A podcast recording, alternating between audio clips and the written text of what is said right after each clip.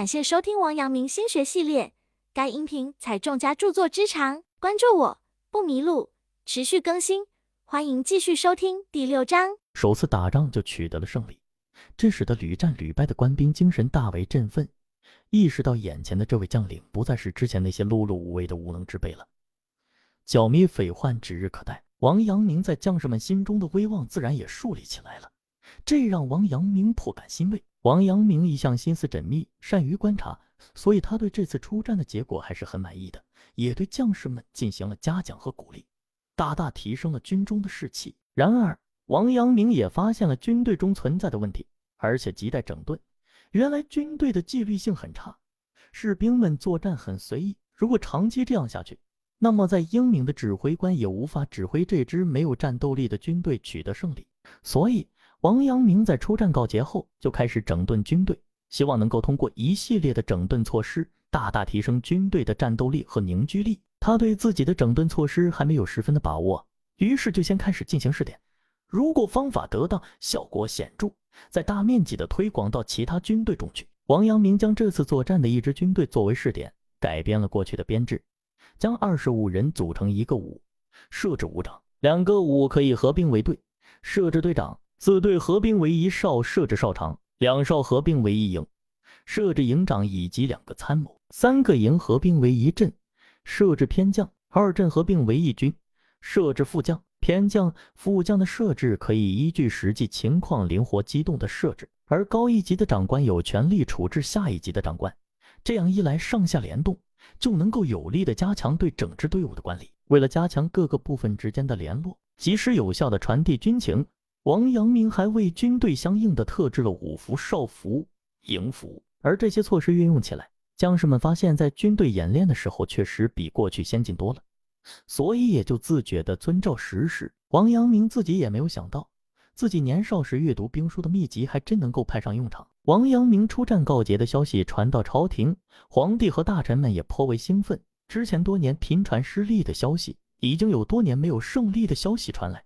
怎能不令人振奋？王阳明也趁机将今后的作战方案详细禀告朝廷，并要求赋予更大的权力。他指出了两种作战的方略，并且详细分析各自的利弊，请求朝廷不要规定剿匪的期限，也给自己充分的主动权利，能够自己确定作战的时间、措施。这样一来，不仅朝廷无需耗费过多的粮饷，也减少百姓遭难。王阳明的奏书递上去之后，在朝中议论纷纷。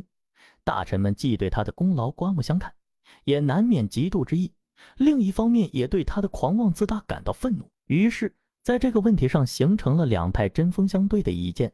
为此，双方争执不下，竟然拖延了三个月，才下达了朝廷的委任书。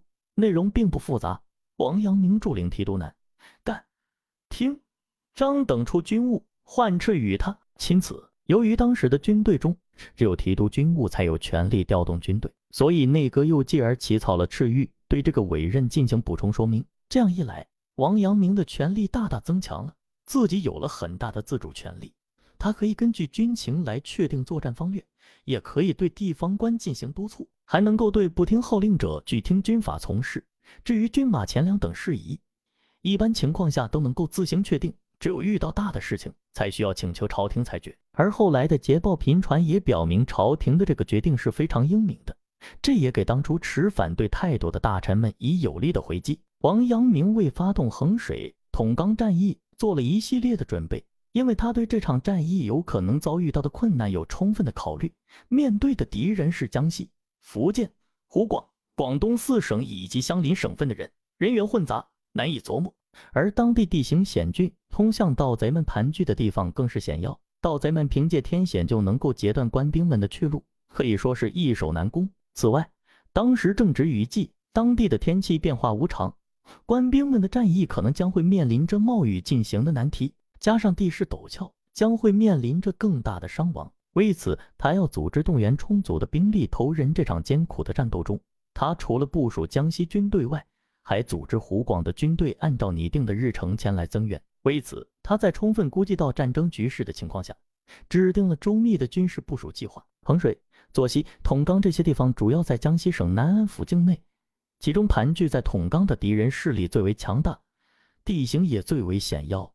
为此，王阳明的属下们一致认为将统钢作为首取之地，然后再进攻衡水、左西。对此，王阳明则有自己独到的看法。他认为先攻衡水、左西，那么就可以去掉心腹之患，对统钢形成包围之势。这样一来，就胜券在握。属下们对王阳明的分析也颇为信服，于是就采取王阳明的作战部署方案。于是，在王阳明的周密部署下，战争打响了。王阳明命令官兵从江西向湖广方向开进，于是攻打衡水。左西的主力军自然就是江西各府县的军队。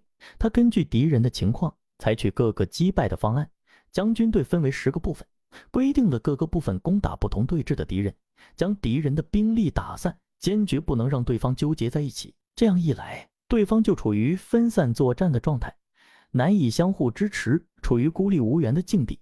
官兵在集中优势兵力将其打败，王阳明极具天才的军事指挥才能再次得到了证实。他之前的战争局势分析几乎都在实际的战争中得到了验证。聚集在衡水、所西的山贼们根本无力应对，在他们尚未反应过来之际，王阳明指挥的官兵已经将其制服。但是也正如王阳明所料，官兵们打得非常艰辛，并且伤亡也较为惨重。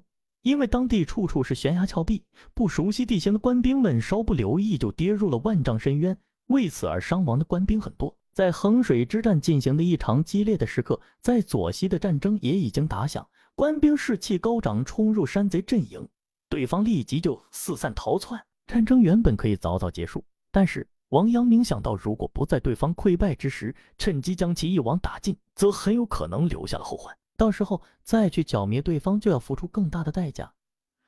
因此，他就命令士兵追击山贼，不可放过一个。当时天降滂沱大雨，道路泥泞，兵士们几乎是在泥浆中同这些负隅顽抗的山贼们搏斗。令人振奋的是，盘踞在衡水、左西一带的山贼们很快就被剿灭了。王阳明命令手下官兵一鼓作气挺进统纲。由于事前的舆论都认为此次进攻事先对准统纲。所以，当地的盗贼们颇为紧张，紧锣密鼓的部署应对，但是却发现官兵迟迟不来，反倒先进攻衡水、左西，这使他们都放松了不少，战备上自然也放松了警戒。这对于官兵的进攻恰恰是非常有利的。然而，正如王阳明之前勘察的情况一样，统纲的地理位置非常险峻，通向山贼窝点的道路仅有五条小道，并且山贼们也早已部署好了。处处是陷阱，如果硬攻，很可能会带来更大的伤亡，而且也难以获取胜利。对方处于易守难攻境地，就必须要另辟蹊径。这时，王阳明想到了一个计策，可以尝试一下，这就是劝降。虽然山贼严阵以待，但是对方毕竟人数不多，并且信心不足。如果能够选出与其首领有所交往的人前去劝降，则可能不费吹灰之力就能取得胜利。于是，王阳明就派之前俘获的人中与其首领有所交往的一个人前去。对方一见到有人前来劝降，顿时也军心大乱，争执不下，自然也就无心部署防范。